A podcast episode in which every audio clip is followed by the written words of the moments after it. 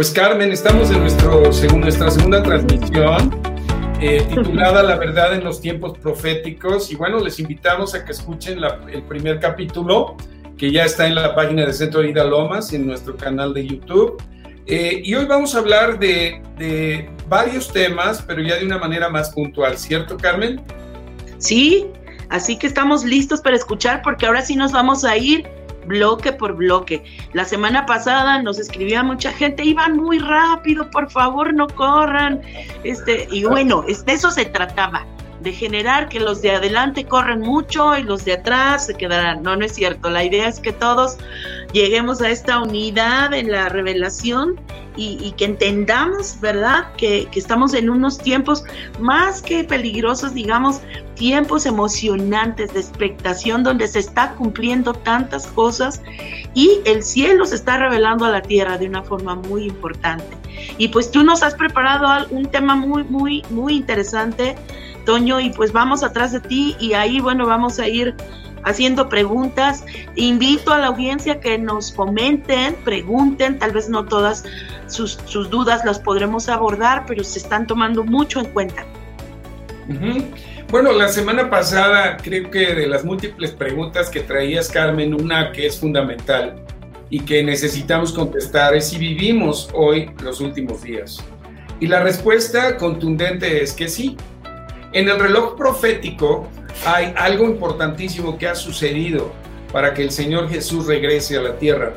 Y es el hecho de que Israel ha regresado a su tierra como nación. Y esto ocurrió el 14 de mayo de 1948, hace ya 72 años. Y en la Guerra de los Seis Días, Israel tomó el control oriental de Jerusalén en el año 1967. Eh, entonces es muy importante comprender que en el reloj profético de Dios está su pueblo Israel y que el trato con Israel eh, el Señor lo llevará a cabo y, y, el hecho de que ya estén ahí en Israel, en Jerusalén, teniendo la autoridad y el gobierno sobre ya una cantidad mayor de territorio que la que tuvieron inclusive originalmente en el 48, nos permite comprender que estamos en los últimos días. Eh, también la semana pasada, ¿te acuerdas? Hablábamos del, principio de dolores. De, Así es. Del discurso escatológico del Mateo 24. Mateo 24, sí. Eh, ¿Quieres recordarnos eso, Carmen?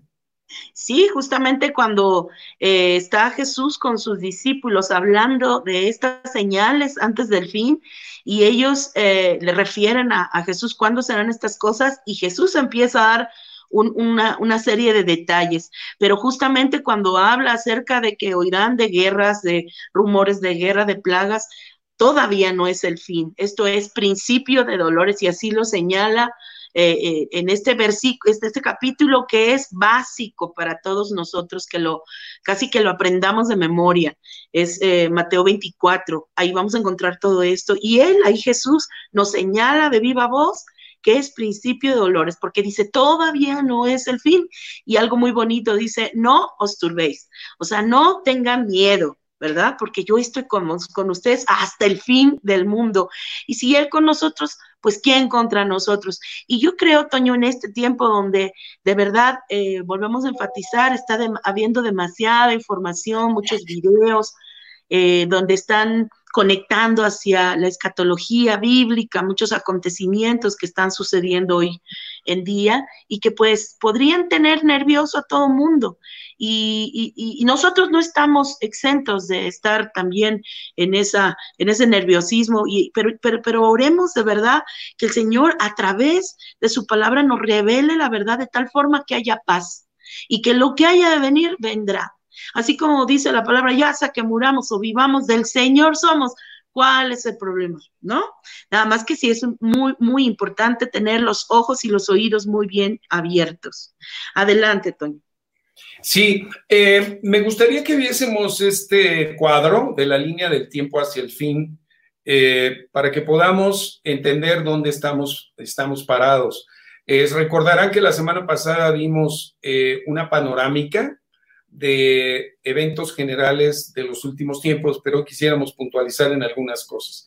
Si son tan amables de ponernos el cuadro de la línea del tiempo, eh, para que la pueda ver la audiencia, por favor. Aprovecho a saludar a mi hija y a mis nietas, que me van a estar viendo ahí un rato. Ah, wow. Y hay varias personas que estuvieron conectadas con nosotros la semana pasada y ya nos están saludando. Xiomara, por esta Laura Pucheta, a todos los estamos, les enviamos saludos. Qué bueno que nos siguen en este, en esta transmisión que está muy interesante. Ahí está, ya la pusieron. Ahí está. Miren, vamos a ver este cuadro que eh, se denomina línea del tiempo hacia el fin. Hacia la izquierda pueden ustedes ver el periodo en el cual estamos, que es la era actual de la iglesia. Llegará un día en que termine la era de la iglesia tal como está. El Señor habló de que se cumplan los tiempos de los gentiles. ¿Qué quiere decir eso? Que nosotros los que hemos sido injertados eh, en el tronco que es Jesucristo, pero que no venimos del linaje directo eh, genealógico de Abraham, somos la actual iglesia de Jesucristo. Recuerden que el Señor vino a los suyos y los suyos le dieron la espalda y no le recibieron. Pero afortunadamente el Evangelio se, ha predicado por todo el mundo y hemos sido verdaderamente eh, bendecidos y privilegiados de estar ahora en Cristo. Eh, hay un evento que tendrá que ocurrir antes de que comience lo que se conoce como la semana 70 de Daniel. Eh, si tú ahorita no comprendes bien lo que es la semana 70, eh, bueno, pues te pido que leas el libro de Daniel, eh, especialmente el capítulo 9. pero este periodo de una semana de siete años es lo que compone eh, la semana de la gran tribulación. Eh, ahí vemos que tiene que ocurrir en esta línea blanca marcado el arrebatamiento de la iglesia, es decir, que Jesús viene por su iglesia para que su iglesia no esté en la tierra en la gran tribulación, en los siete años de la aparición del anticristo y de la gran tribulación. Eso es un gran eh, privilegio y una gran bendición el que no pasemos por esa tribulación. Sin embargo, habrá creyentes que se conviertan a Cristo en esa misma semana y ellos tendrán que vivir eh, pues graves cosas, entre ellas una persecución enorme. Entonces podemos definir los siete años de la última semana previo al retorno a la tierra del Señor Jesucristo como la semana de la tribulación o pretribulación y de la gran tribulación. Ahora vemos que esta semana de siete años se divide en dos periodos de tres y medio años. A lo largo de estos siete años ya está la personificación del anticristo eh, viviendo y ejerciendo su liderazgo. Eh, a los tres años y medio literalmente se desenmascara el, anticristo, la persona del anticristo, y ocurre lo que se llama la abominación desoladora, que es que él pide ser adorado en el lugar santísimo, ahí en Jerusalén, eh, por lo que también el templo deberá ser eh, reconstruido para que también haya el cumplimiento de este, de este evento eh, que ocurrirá a la mitad de la semana 70 de los siete años de tribulación. Entonces vemos el arrebatamiento de la iglesia, ¿sí, Carmen? Perdón, perdón, Toño, que te interrumpa. Lo que pasa es que nos estaba surgiendo aquí una duda acerca de esto que nos estás diciendo, que una semana, una semana de siete años. ¿Cómo es esto? Nada más para enfatizar que obviamente en, en, la Biblia no hace una referencia a una semana como la que conocemos nosotros de siete días, sino que una semana es de siete años, eh, podrías como que explicar un poquito, yo sé que lo van a entender cuando lean un poco más este capítulo de Daniel que tú nos estabas diciendo. Sí, digamos que a Daniel le fue revelado que, que tendrían que pasar estos periodos desde eh, la reconstrucción de, recordemos que Daniel estaba en Babilonia cautivo y, y el ángel que vino a hablarle de las situaciones que pasarían en el fin, le dijo que tendrían que pasar 69 eh, semanas hasta que eh, terminara la era actual de la iglesia. Habló de un periodo en el cual desde la reconstrucción de Jerusalén hasta la entrada de Jesucristo triunfal a Jerusalén como Mesías y consecuentemente en la semana siguiente su crucifixión, muerte y resurrección, serían 69 semanas. Y esas semanas son de años y están perfectamente y cronológicamente comprobadas que así sucedió. Eso es, eso, es, eso es tremendo. Tal vez en otro programa podamos tener eh, la capacidad de poder explicar eso cronológico, cómo ajusta perfectamente este cuadro que tú nos estás diciendo con toda esa, esa, eh, esa situación que nos expone Daniel en su libro. Sí, y las semanas sí son de años, es decir, una semana de años son siete años. Y luego, eh, terminando eh, esas 69 semanas, hay un intermedio, hay un periodo, hay un lapso que se conoce como la era de la iglesia, el misterio, en donde eh, la palabra de Dios y la salvación en Cristo se abre a toda la humanidad gentil fuera del pueblo de Dios. Ahora, esto llegará un día en el cual, pues solo Dios sabe, terminará la era de los gentiles y entraremos a la semana 70. Y esa semana 70 es la que nos habla de la aparición del anticristo, de la tribulación y la gran tribulación. Y dura siete años. Y también queda en Daniel perfectamente claro que nos está hablando de una duración de la gran tribulación de tres y medio años y de tres y medio años eh, previos a la gran tribulación en donde el anticristo ya está liderando, digamos, el orden mundial. Bueno, finalmente, al final de la gran tribulación, vemos la otra, eh, el retorno físico del Señor como un segundo evento importantísimo, donde viene a la tierra con su iglesia a reinar por mil años. Y luego, bueno, al terminar los mil años, el enemigo de todos, el acusador, Satanás, es lanzado al lago de fuego y viene posteriormente el juicio final y entramos a una eternidad con Dios y consumado todo el plan bíblico que el Señor tiene para cada uno de nosotros. Yo quisiera decirles a, nuestros hermanos que el Espíritu Santo y la unción del Espíritu Santo en nuestras vidas y la palabra de Dios son la fuente de la revelación de la verdad. Eh, en primera de Juan, el apóstol les dice a los discípulos, ustedes no tienen que vivir en oscuridad ni en engaño porque tienen la unción del santo y la unción les enseña todas las cosas. Por eso tú y yo tenemos que verdaderamente meternos a la palabra y pedirle al Espíritu Santo que ilumine nuestro entendimiento para comprender los tiempos que estamos viviendo. Carmen. Yo creo que esto que dices es muy importante, Toño. ¿Cómo aterrizamos todo este cuadro eh, que, eh, nos está señalando los diferentes acontecimientos? Pero esto que dices, acerca de la unción que nos enseña todas las cosas y nadie puede ir y comprar unción ni ir a un congreso y solamente que, ay, yo lo recibí y ya con esto me quedo. Esto es a través de la comunión íntima con, con, el Señor. A mí me encanta un versículo donde Jesús dice que a los íntimos Él les dará a conocer su pacto. Y yo creo que esa unción que tú dices se da con aquellos que estemos pegados realmente al corazón de Dios. Por eso nunca como ahora es tan importante que lo hagamos, iglesia. Es, es muy importante. Eh, leer esta cita de la que les estoy hablando. Es primera de Juan 2, 18 y dice lo siguiente, hijitos, nos hablan nosotros, ya es el último tiempo. Y según ustedes oyeron que el anticristo viene, así ahora han surgido muchos anticristos. Por eso conocemos que es el último tiempo.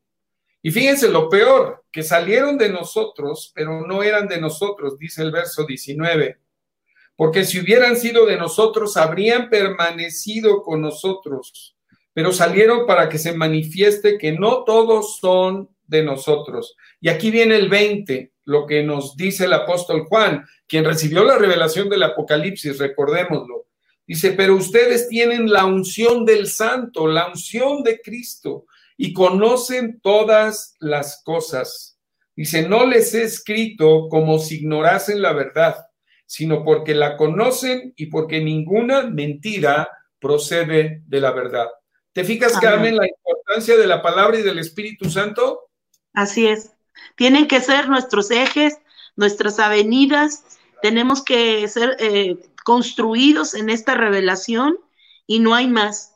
Así que también dice la palabra, en los posteriores tiempos aparecerán falsos cristos con doctrinas de demonios que podrán aún hacer caer a los escogidos. Así que de verdad no quitemos este, nuestros ojos de, este, de, este, de esta escritura.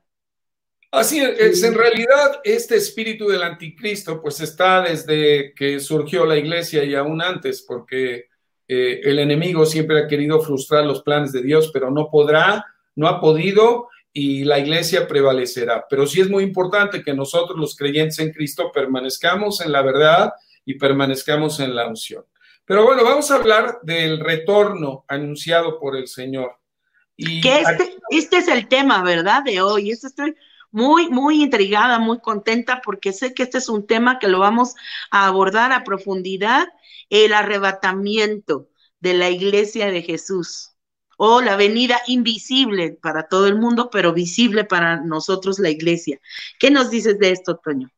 Así es. Eh, en Juan 14, versos 1 al 3, dice el Señor Jesús, palabras del Señor Jesús, no se turbe su corazón. Creen en Dios, crean también en mí. En la casa de mi Padre muchas moradas hay, y si así no fuera, yo se los hubiera dicho. Voy pues a preparar lugar para ustedes. Y si me fuere eh, y, los y les prepararé lugar, vendré otra vez y los tomaré a mí mismo para que donde yo estoy, ustedes también estén. Así que el Se fue a preparar un lugar para su novia. Eh, no sé si recordarán, pero la semana pasada mencionábamos que eh, el simbolismo alrededor de la relación de Cristo con su iglesia es el simbolismo de una boda judía, de un matrimonio judío. De la antigüedad eh, ha tenido sus variaciones en la actualidad y mucho más entre, aún entre nosotros los cristianos, pero el simbolismo es maravilloso porque comenzaba con el novio yendo con sus padres a visitar a los padres de la novia para que entre los padres se arreglara un compromiso matrimonial. Entonces toma la iniciativa el novio para ir a pedir a la novia. Y eso se llamaban los esponsales. ¿Qué sucedía en los esponsales? Que el novio, los padres de la novia pagaban una dote, que era la costumbre de aquella época, para dejar el compromiso eh, sellado y dejar ya un compromiso, pero que no era todavía la consumación del matrimonio. Entonces la novia quedaba a partir de ese momento apartada y nosotros sabemos que santificar para nosotros significa vivir apartados, ¿no? Ya era... lo que conoceríamos como, perdón, como desposada era una especie de desposar, un compromiso. Correcto. Correcto. Ah, claro que el término ahora no se entiende así, pero en aquella época los esponsales, el desposorio, era previo a la boda. En realidad, la celebración de la boda era posterior a la consumación ya del matrimonio eh, por la pareja. Y entonces, una vez que quedaba ella apartada, la dote entregada, él se iba, el novio se iba a prepararle casa a la novia. ¿Mm? y, por lo general eh, celebraban tomando una copa de vino. Ahora, ella queda en calidad de apartada y comprometida con el novio, preparándose para su regreso. Ella no sabe exactamente cuándo va a regresar, pero una noche sorpresivamente venía el novio en una especie de procesión con sus amigos, con antorchas, y, llegaba eh, de manera inesperada por la novia. Y ahí es donde eh, vemos eh, citado por el Señor Jesús lo que ocurría en aquella época en la parábola de las diez vírgenes.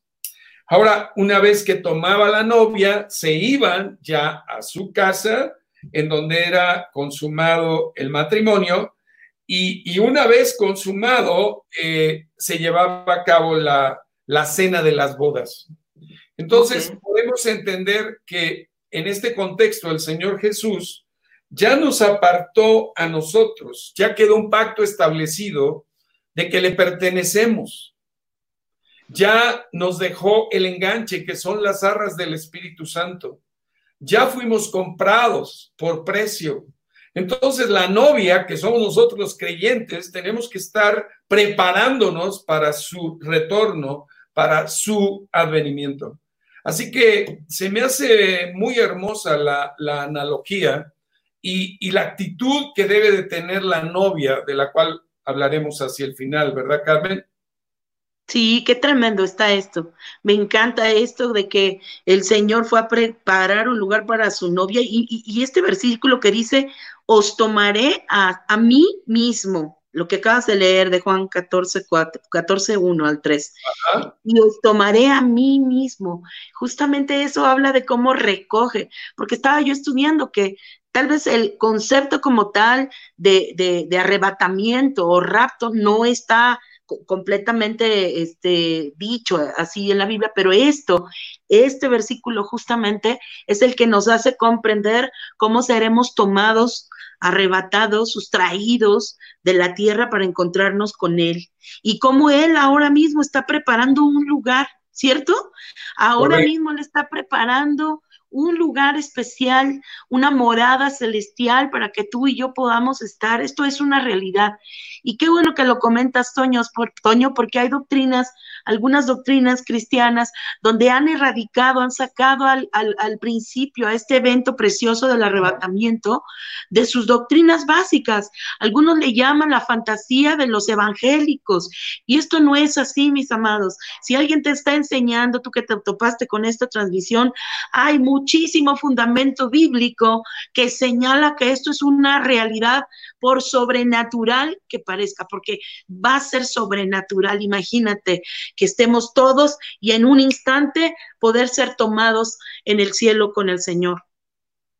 Pero además, Carmen, fíjate que qué error, porque eh, el arrebatamiento eh, ocurre en un momento así inesperado en el cual eh, vamos a ver la cita como el, ser humano de la iglesia, los hijos e hijas de Dios, son transformados y se une la resurrección de los muertos al arrebatamiento de la iglesia. O sea que es un evento importantísimo, ya lo, ya lo vamos a ver un poquito más adelante, pero me gustaría que viéramos esta lámina donde se habla de los propósitos del retorno del Señor.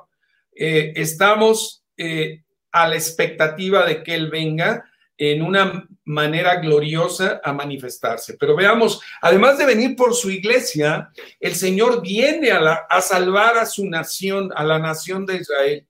Como les decía, el trato con la iglesia y el trato con Israel son dos cosas distintas. Muchas veces hemos confundido también que ahora la iglesia es el Israel de Dios y sí lo es, pero Dios tiene un trato con su nación y precisamente el asunto de la gran tribulación tiene que ver con que el anticristo quiere destruir a través de un antisemitismo brutal a todo el pueblo de Israel al final de los tiempos. Entonces el Señor viene a efectuar la salvación de su nación, viene a destruir al anticristo, viene a juzgar a las naciones gentiles y viene a reinar físicamente por mil años. Eh, Oye, y lo tremendo, y lo tremendo, Toño, es que nosotros venimos junto con él, ¿no? Una vez que la iglesia sea arrebatada por Jesús, no tenemos exactamente el tiempo, pero como bien hablábamos, esto en las bodas del Cordero, que, que, seamos uno juntamente con Él y regresaremos en la segunda venida junto con Jesús para juzgar a las naciones y para reinar juntamente con Cristo. Es así. Entonces, esto está tremendo. Eh, ahora yo, yo meditaba con respecto al cuadro anterior.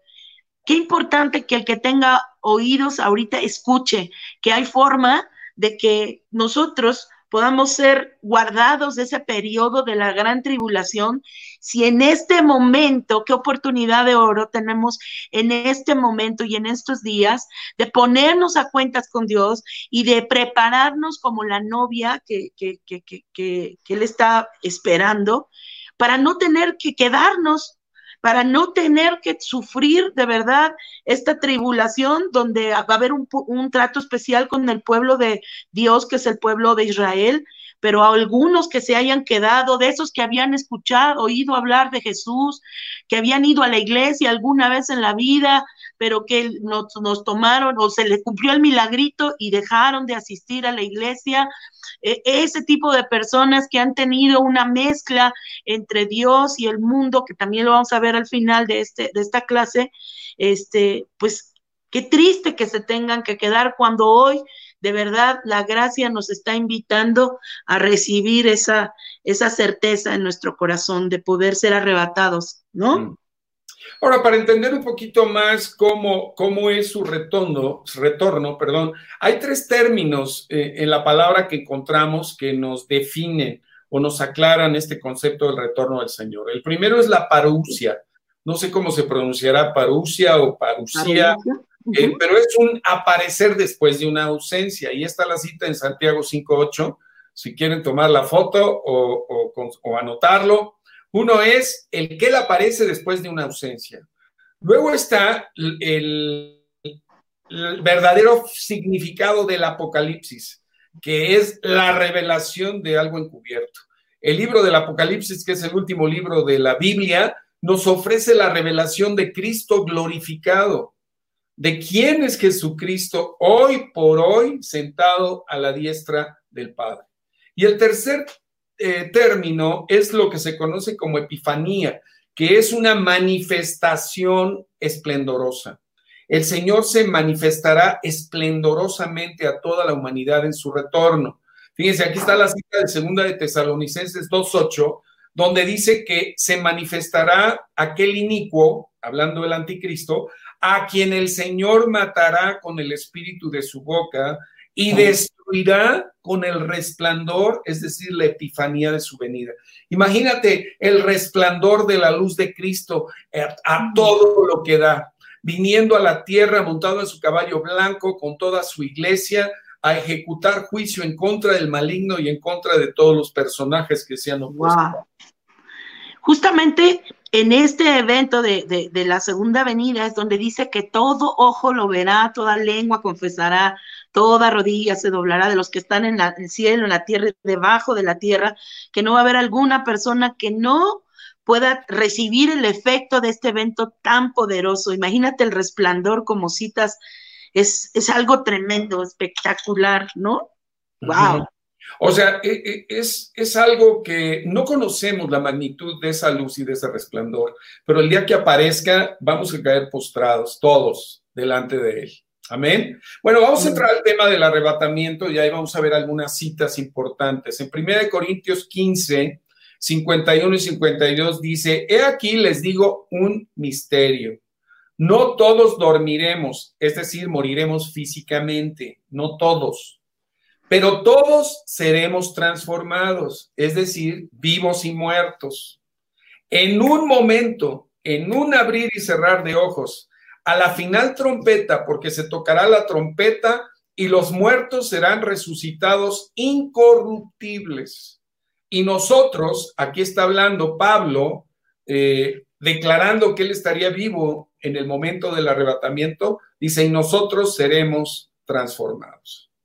Entonces, aquí hay dos cosas. Vemos cómo está ligada eh, eh, el advenimiento del Señor por su iglesia, el arrebatamiento, con la resurrección de los muertos y con la consumación de la redención, porque somos salvos en espíritu, estamos siendo salvos en la renovación de nuestra mente, pero seremos salvos en el cuerpo físico. Todavía traemos aquí un cuerpecito que, que luego se quiere enfermar y que se está envejeciendo y, y, que no ha sido redimido aún. Por eso la consumación de la redención involucra el cuerpo, el cuerpo físico.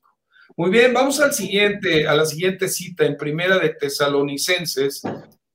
Primera de Tesalonicenses 4 del 15 al 18. Dice aquí nuevamente el apóstol Pablo, por lo cual les decimos esto en palabra del Señor. ¿En palabra de quién? Del Señor. Que nosotros que vivimos, que habremos quedado hasta la venida del Señor, no precederemos a los que durmieron, porque el Señor mismo, con voz de mando, con voz de arcángel y con trompeta de Dios, descenderá del cielo y los muertos en Cristo resucitarán primero. Es decir, primero los santos que han dormido a lo largo de 20 siglos serán los primeros en ser resucitados y arrebatados. Y luego, en segundo lugar, nosotros los que vivimos, los que hayamos quedado, seremos arrebatados. Aquí está la palabra del arrebatamiento, que es la palabra arpazo. Dice, juntamente con ellos en las nubes para recibir al Señor en el aire, y así estaremos siempre con el Señor. Y fíjense lo que dice el verso 18. Por tanto, aliéntense los unos a los otros con estas palabras. ¿Qué tal, Carmen? Está muy claro, ¿no? Wow, qué tremendo, qué emoción. Y justamente aquí me, llama la atención que dice que los muertos en Cristo resucitarán primero. Esto es, todos los que han creído en Jesús, ¿verdad? Que, se han adelantado. Por eso es que la Biblia dice que, que, no, que, no, que no estamos muertos, estamos dormidos, ¿no? Eh, exacto, que han dormido porque eh, eh, es en un abrir y cerrar de ojo que, ellos van a ser también mudados, van a resucitar primero y ya después nosotros, y dice que seremos arrebatados juntamente en las nubes para recibir al Señor en el aire, qué tremendo. Y cómo nos podemos alentar justamente cuando estamos viendo lo que está sucediendo en el mundo y pareciera que esto ya no tiene remedio ni vuelta atrás como decía hace poquito la pastora, pues ni modo que estemos orando para que estas cosas no se cumplan.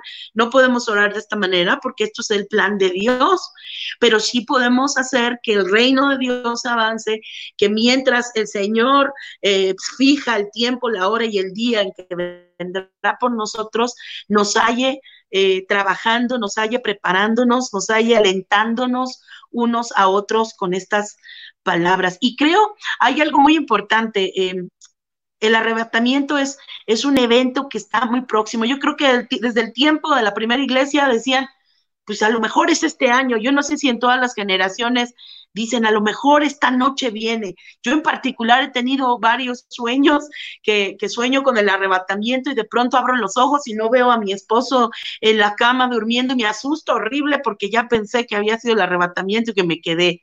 No sé si te ha pasado y resulta que, bueno, ahí viene del baño, ¿no? Mi, mi esposo me dice, no grites, estoy en el baño, ¿a dónde voy a ir a las 4 de la mañana?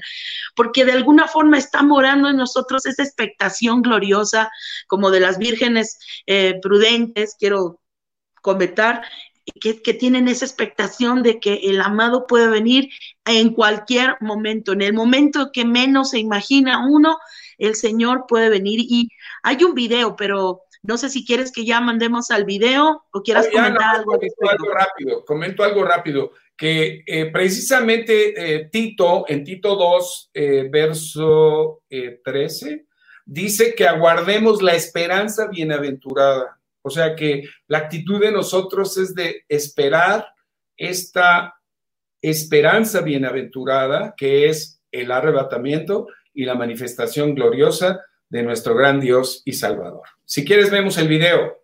Vamos a ver. Está súper interesante. Salimos del, del cuadro, Vico.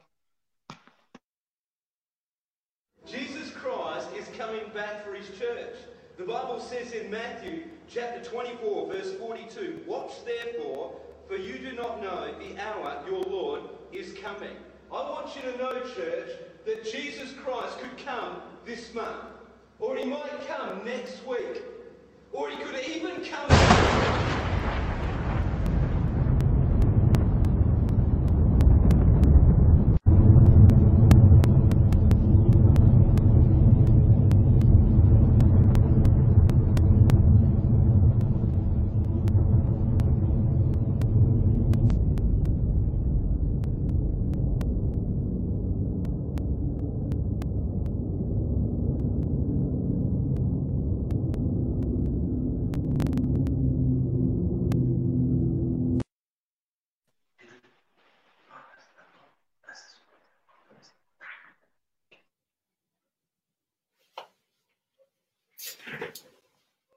¿Qué dijeron? ¿Qué dijeron? Ya fue el arrebatamiento y nos quedamos, ¿no? Y aquí quedó la ropa colgando. Pues no, todavía estamos aquí. Todavía estamos. ¡Qué miedo, verdad! ¿Verdad? A lo mejor de este chiste nada más nos, nos gozamos nosotros, pero fue una travesura que les quisimos hacer para que no estén tan serios, porque todo el mundo se quedó así de, y me quedé, ¿no? Como decía un canto viejo, dice, ah, que tú te vas, a que yo también, para la nueva Jerusalén. Y esto es una realidad. Qué tremendo, imagínate que uno eh, se ha dejado. Y ahorita vamos a, a leer justamente los versículos que hablan acerca de eso. Pero vamos a entrar ya en materia de la parte de la resurrección de los muertos, Toño. Pues sí, eh, fíjate que ya, ya llevamos 52 minutos de transmisión, se nos pasa volando. Pero sí es importante entender esto, hermanos. El sustento de nuestra fe es la resurrección de Cristo. Es decir, que Jesucristo venció la muerte y resucitó de entre los muertos. Si Él es la cabeza del cuerpo que es la iglesia, y nosotros eh, somos el cuerpo de Cristo, también nosotros resucitaremos de la muerte. Es decir, que el triunfo sobre la muerte es el sustento de nuestra fe. Y este evento del arrebatamiento va ligado totalmente a la resurrección de los muertos. Vamos Perdón, a ver esta Toño. Perdón, Toño, que te, que te interrumpa, pero nos están escribiendo que sí se rieron, así que sí funcionó nuestro chiste. Nos dicen qué susto, caray, jaja. Varios están diciendo buenísimo, qué bueno. Se asustaron, ¿verdad? Yo te quiero decir algo, si te asustaste, algo ahí en tu conciencia, así que más vale que esta noche te pongas a cuentas y yo Ay, la ay, primera. Oye, y sobre todo porque el video ocurre, el arrebatamiento en el video dentro de la iglesia. Oye, y viste que se quedaron unos, no se quedó la mitad, ¿eh? Se quedaron unos cuantos, pero Dios nos libre. Así que, Dios nos libre. Tenemos la oportunidad de verdaderamente ser la novia de Jesucristo y de prepararnos para su retorno. Entonces vamos a ver rápidamente este siguiente cuadro donde el profeta Daniel habla de esto, habla de la resurrección. Dice en Daniel 12:2, y muchos de los que duermen en el polvo de la tierra serán despertados, unos para vida eterna y otros para vergüenza y confusión perpetua. Esto nos habla no solo de la resurrección de los justos, sino también de los injustos que tendrán que enfrentar el juicio final. Por eso el destino eterno del ser humano se decide aquí en la tierra y por eso la importancia de tú y yo compartir de Jesucristo a derecha y izquierda, de mañana, de tarde y de noche. Y en Apocalipsis 26 dice, bienaventurado y santo el que tiene parte en la primera resurrección. La segunda muerte, que es la muerte eterna, no tiene potestad sobre estos, sino que serán sacerdotes de Dios y de Cristo y reinarán con él mil años. wow. Esto nada más para, para, para apuntalar esta idea. Estamos viendo en este principio que nos estás enseñando acerca de la resurrección, un primer evento de resurrección que va a tener, eh, eh, se va a llevar a cabo con el arrebatamiento, ¿no? Como acabamos de ver, los muertos en Cristo resucitan primero, luego los que habremos, los que hemos quedado, seremos mudados, seremos este, transformados Transformado. en un cuerpo glorioso. Pero aquí también está hablando en Daniel 12:2 de que los que duermen en el polvo de la tierra, esta es la humanidad de todos los tiempos. Entera, de todos los Así tiempos. es. No, ya no la iglesia, nada más Ya ojo. no la iglesia. La iglesia ya estamos con Cristo, ya estamos transformados, ya estamos desposados y en, y en matrimonio. Y aquí en esta parte, esto es sobre toda la humanidad que no le confesó a Jesús como Señor y Salvador. Y tú dirás, bueno, pero pues qué de los de los egipcios o de los toltecas que pues no tuvieron oportunidad en la que pues en ese momento van a ser levantados. Así es, así es. Ahora entendamos que nuestro Dios, nuestro Padre es un Dios justo y es un Dios de amor, pero también es un Dios soberano y Él, y él solamente conoce sus, sus planes. El punto es que nosotros vivamos en esta expectación bienaventurada de ser parte de la novia que es arrebatada y de la novia que ya no pasa la segunda muerte, sino que es trasladada al cielo para luego regresar con Cristo a reinar mil años, ¿no? Wow. Entonces, digamos que las fases de la resurrección son las siguientes. Aquí está otro cuadro. Primero Cristo, porque Él tiene la preeminencia en todo y las primicias. Recuerdan que, que después de la resurrección de Cristo hubo santos que resucitaron y que fueron vistos por los creyentes. Ahí está la cita en Mateo 27, 51. Luego, los que son de Cristo en el arrebatamiento de la iglesia, ¿no? Que es donde ocurren estos dos eventos que tú, comenza, que tú comentabas. Los creyentes que durmieron en los siglos anteriores resucitan y los que estén vivos eh, sufren ese cambio instantáneo y sobrenatural de su cuerpo físico. Muy bien. Wow.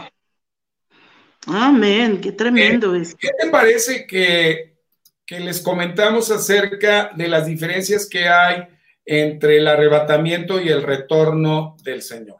¿Te parece? Sí, porque ya viste la hora, ya se nos Sí. está yendo, Toño. Y Mira, todavía yo- tenemos muchísimo material. Quiero decirles que hoy nuestra idea era explicar al menos cuatro eventos. Apenas llevamos la parte de, resurrec- de resurrección de muertos y la parte de arrebatamiento y segundo retorno. Nos falta un tema, pero esto está súper interesante. Lo comentamos. ¿Te parece? Bueno, vamos a ver, vamos a ver las láminas. Vico, sí, pon, pon estas láminas para poder entender la diferencia entre los dos eventos. El arrebatamiento y el segundo retorno del Señor. Fíjense. Vamos a ver del lado izquierdo y Carmen nos va a ir eh, leyendo eh, la diferencia que hay entre arrebatamiento y luego yo les leo el segundo retorno. O Pues les así. tres. Así es. En, la- en este evento del arrebatamiento dice que será inminente en cualquier momento, que había un traslado de los creyentes, va a haber, y también los santos, es decir, la iglesia va al cielo a, hacer, a encontrarse junto con Jesús. A diferencia del segundo retorno del Señor ya a la tierra, en donde hay una serie de señales y profecías que se tienen que cumplir y en donde pues no hay ningún traslado, es al revés. Los santos regresan a la tierra con el Señor Jesús. Carmen. Wow. Así es. Después vemos que en el arrebatamiento la tierra no es juzgada todavía. Y también este evento no se registra en el Antiguo Testamento. Y esto es muy importante, es solo para los creyentes, es decir, para la iglesia. Así es. Eh, por el otro lado, en el segundo retorno, llegó el momento del juicio. O sea, Jesucristo viene a juzgar a la tierra, viene a juzgar a las naciones. Y eso está predicho varias veces en el Antiguo Testamento y tiene un efecto sobre toda la humanidad. Así es. Y vemos aquí en el, eh, en el arrebatamiento que es previo al día de la ira de Dios. Esto es antes de que se ejecute este tiempo de juicio, el, el, el evento del arrebatamiento se da lugar ahí. Algo importante, no hay referencia de Satanás, es decir, él le va a caer, pero no va a entender ni por dónde le llegó, ¿no? Y luego dice que viene por los suyos, Jesús viene por los suyos. Así es. Uh, yo quisiera eh, que entendamos que estamos con el cielo abierto. Hay gracia y misericordia para todos.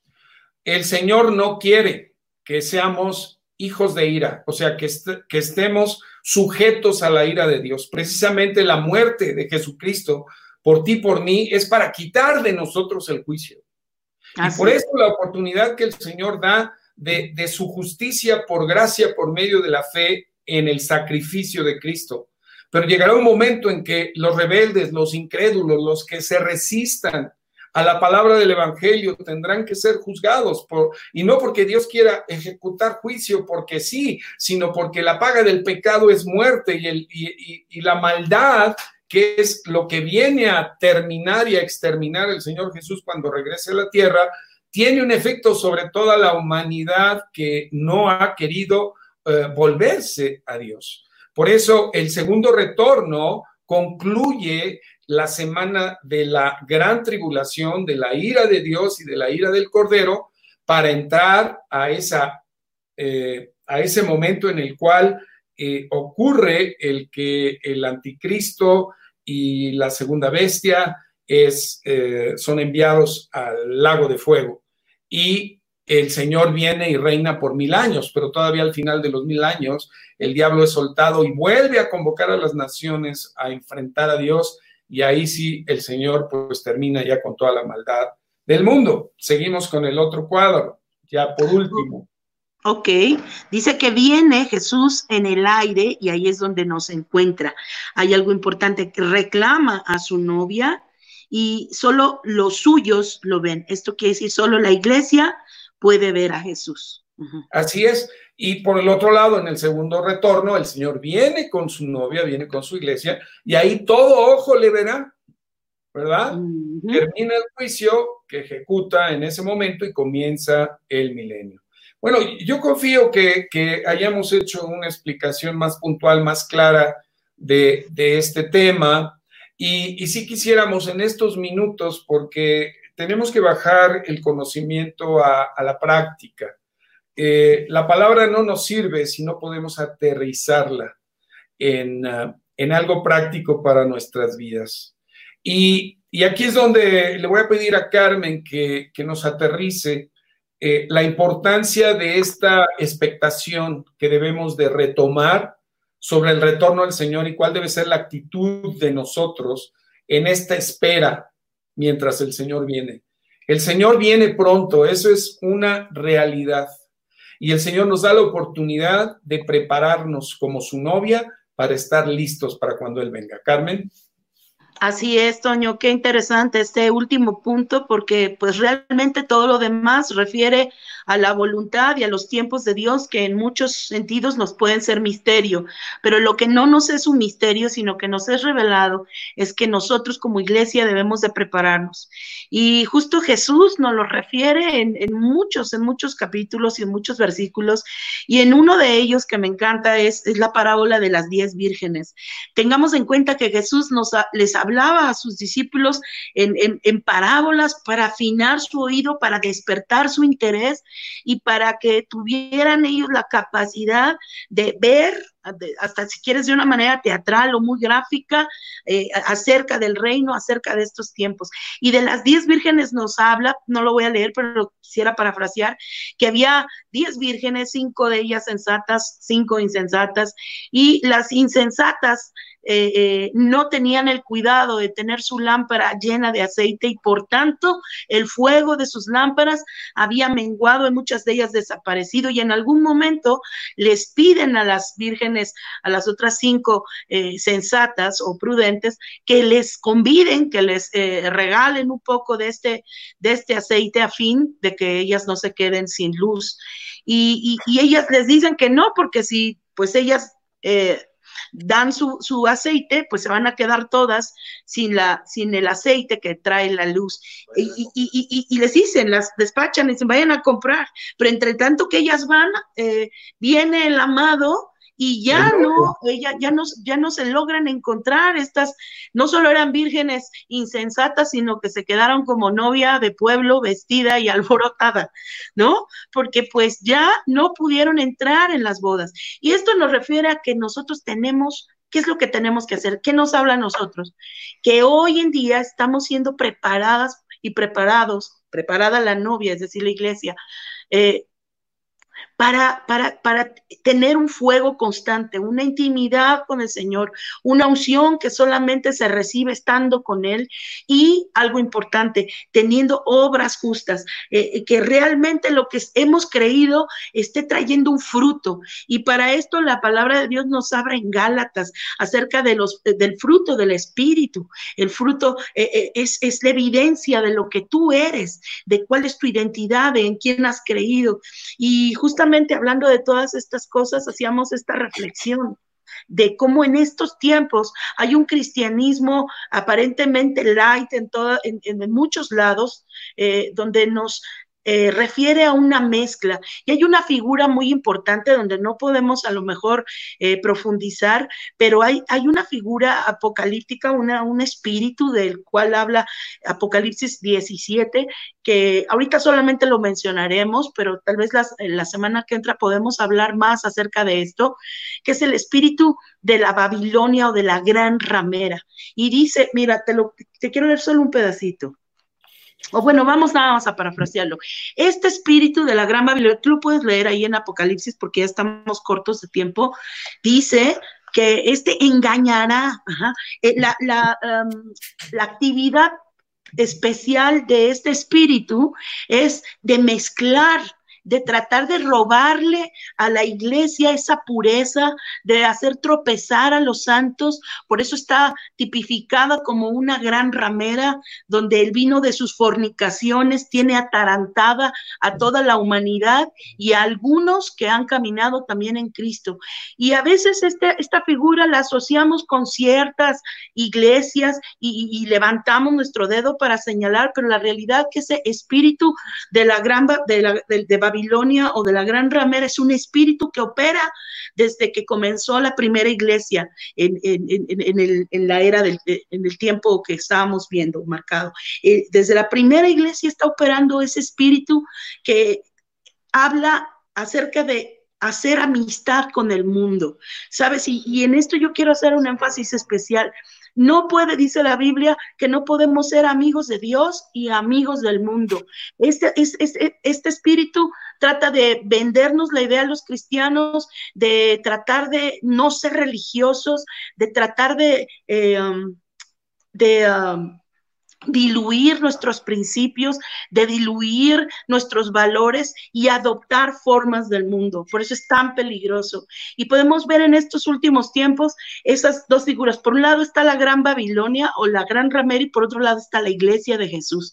Y por otro lado vemos el espíritu de anticristo que ya está operando el espíritu como tal lo podemos ver en la historia de la humanidad, en la Segunda Guerra Mundial, eh, a través del, del, antisemitismo, etcétera y lo podemos ver hasta nuestros días, cómo tratan de llamarle a lo bueno, le tratan de llamar a lo malo bueno y a lo bueno malo, cómo se conspira este espíritu para legalizar en todas las naciones el pecado, cómo cada vez pareciera como que se va acorralando a la iglesia y persiguiendo a la iglesia de Cristo, que no se congreguen, que no hagan eh, este proselitismo en las calles, en algunos este, países está prohibido el evangelizar, el tener una Biblia, todo esto es producto de estos dos espíritus. Por un lado, el espíritu anticristo y por otro lado, el espíritu de la gran ramera. ¿Y nosotros qué? Nosotros como iglesia estamos llamados de verdad a dar el fruto del espíritu, a hacer avanzar el reino, a cuidar nuestra vida y de manera sencilla, eh, eh, justamente no operando en las obras de la carne que nos dice Gálatas en el capítulo 5. No sé si quieras hablar algo acerca de esto. Así es, bueno, el tiempo se nos ha ido. Nada más rápidamente a las personas, dos personas o tres que, pusieron su pregunta ahí. En 2 de Corintios 5, 6 al 8, eh, mueres y vas a la presencia de Dios, ahí lo dice Pablo, mientras estamos presentes en el cuerpo, ausentes en el Señor, pero ausentes del cuerpo, presentes en el Señor. Y luego el Señor no tiene problema con los calcinados porque eh, de la tierra fue sacado el cuerpo y vuelve a la tierra y se hace polvo. Así que eh, no hay problema para Dios porque nos va a dar un cuerpo nuevo. En realidad no sé, pero Él tiene, conoce perfectamente tu ADN espiritual y, humano y material, así que no hay problema para que te pueda dar tu cuerpo, pero ya glorificado. Y eh, la actitud correcta, ¿cuál es la actitud correcta? Pues es una actitud de reverencia, es una actitud de estar despiertos y no dormidos. Es una actitud de reconocer que tu vida ya no te pertenece, que Cristo nos compró con su carne y que la tarea de nosotros como su novia es glorificar a Dios en todo nuestro ser, que tu cuerpo lo glorifique con una vida sexual ordenada, que tu actitud del corazón sea una actitud de amar al prójimo, sea una actitud de dar con generosidad, sea una actitud eh, de producir el fruto del Espíritu, de morir a las obras de la carne. Por eso esta enseñanza que, que toca el corazón y nos dice que somos, hemos sido apartados para Dios, que Dios nos permita mientras vivamos en la tierra, eh, estar despiertos, vigilantes, haciendo la obra de Dios, reconciliados con las personas, eh, muertos a todas las obras de la carne, de manera que nuestra vida produzca el fruto del Espíritu, que es amor, gozo, paz, paciencia.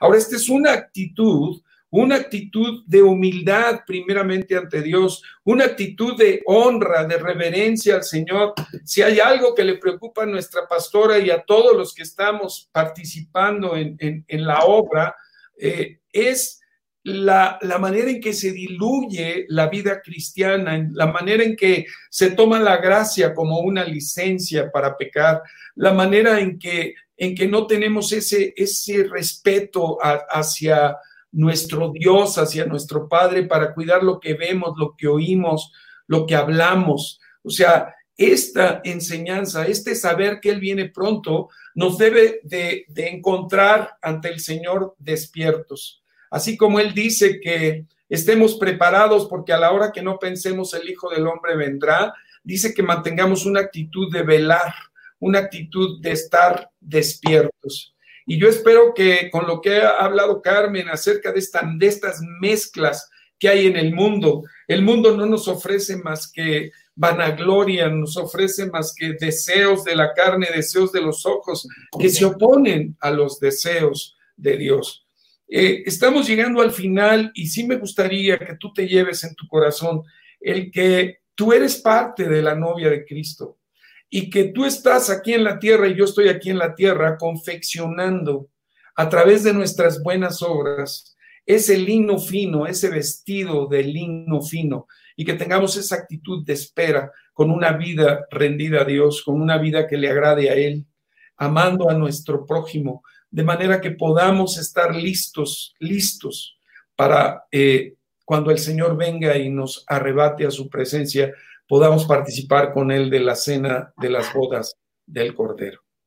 Y, bueno, pues el tiempo se va volando y ya no sí. más tiempo, pero sí me gustaría que oráramos, quisiéramos dos oraciones, la oración de salvación, porque quizá hay entre la audiencia alguien que no sabe cómo se conectó o está con alguien ahí al lado y el primer paso para entrar a la salvación es reconocer a Jesucristo como nuestro Señor y Salvador. Carmen, ¿tú quieres orar por eso? Sí, claro que sí, Toño. Pues sí, se nos fue el tiempo volando, pero tú que nos estás escuchando y que no tienes certeza de tu salvación y, y, no te queda muy claro que realmente Cristo esté ahora viviendo en tu, en tu, en tu vida, puedes ser guiado en este tiempo a través de esta oración. Te voy a pedir que repitas esta, esta sencilla oración, que con todo tu corazón lo creas y puedas repetir verbalmente, es decir, con tu boca, las siguientes palabras. Repite con nosotros, Señor Jesús, en esta noche venimos delante de ti y yo quiero pedirte que me perdones por todos mis pecados que en este día yo reconozco que necesito un Salvador, que te necesito a ti. En este momento yo abro mi corazón y mi vida para que vengas a morar conmigo, para que sea yo lavado a través de tu sangre derramada en la cruz por mí. Y en este mismo momento yo te recibo como mi Señor y como mi Salvador. Te pido que selles mi espíritu y mi vida con tu sangre preciosa. Y hoy te digo, sé mi Señor y mi Salvador Jesús. Amén. Amén. Si tú lo hiciste, si tú lo hiciste, estamos seguros que tu nombre está siendo escrito en el libro de la vida de Dios y hay un gozo en el cielo por causa tuya. Y pues vamos a hacer otra, otra oración. Así es.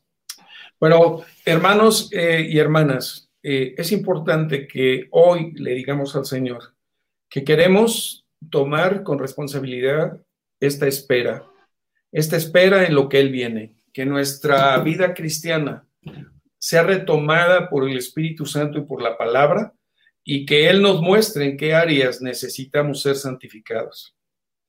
Eh, así como dice Efesios 5:25, marido, ama a tu mujer como Cristo amó a la iglesia y se entregó a sí mismo por ella para santificarla, habiéndola purificado en el lavamiento del agua por la palabra, para presentársela a sí mismo como una iglesia gloriosa, que no tuviese mancha ni arruga ni cosa semejante, sino que fuese santa y sin mancha.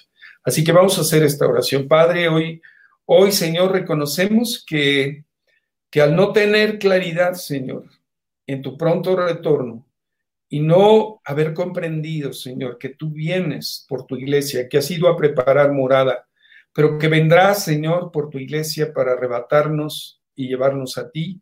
Señor, que en este tiempo de espera, cuando tú vengas, puedas encontrarnos lavados, limpios, Señor, rendidos a ti en todas aquellas áreas donde no hemos entregado nuestra vida a ti de todo corazón, donde no hemos sido fieles, donde no hemos sido sinceros y verdaderos, en donde no hemos actuado con amor, Señor, primeramente hacia ti y hacia nuestro prójimo, en donde todavía, Señor, los problemas del carácter siguen siguen tomando tiempo y, y, cambiando las actitudes, como puede ser el enojo, el resentimiento, el miedo y cualquier cosa, Señor, que nos separa de tu amor a ti y del amor a nuestro prójimo y a nosotros mismos. Padre, hoy, Señor, hoy, Señor, que podamos, Espíritu Santo, escuchar tu voz, y entender tu palabra para retomar nuestra vida contigo, para estar dispuestos, vigilantes, activos, despiertos y trabajando en tu obra, compartiendo de tu salvación a todo aquel que hoy vive en tinieblas, Padre,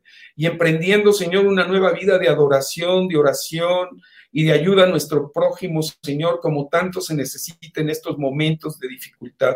Espíritu Santo de Dios, yo te autorizo a que tú me muestres esas áreas en donde yo sigo todavía siendo Señor y donde tú no has tomado el señorío. Y Señor, también te pido que tú hagas una obra sobrenatural al rendirnos a ti, que tú derrames una gracia abundante sobre todo el país y sanes a los enfermos, Señor, sanes a tu iglesia de cualquier dolencia, Señor, y que la gracia tuya derramada a través de tu pueblo pueda alcanzar, Señor, a la población que hoy está sufriendo en los hospitales, al necesitado, Señor, que se quedó sin trabajo, que verdaderamente seamos activados, Padre, en la fe, en el amor, en la esperanza, para poder, Señor, representarte en la tierra mientras tú regresas por nosotros. Padre, te damos gracias porque tu obra ya fue consumada hace dos mil años, pero tú, Señor, vendrás. Vendrás, Señor, cuando eh, de manera inesperada decida regresar enviado por el Padre, Señor, y comiencen, Señor, nuevos tiempos. Le damos gracias, Señor, por esta transmisión. Le damos gracias por por haber estado aquí. Gracias a nuestra pastora. Gracias, Carmen.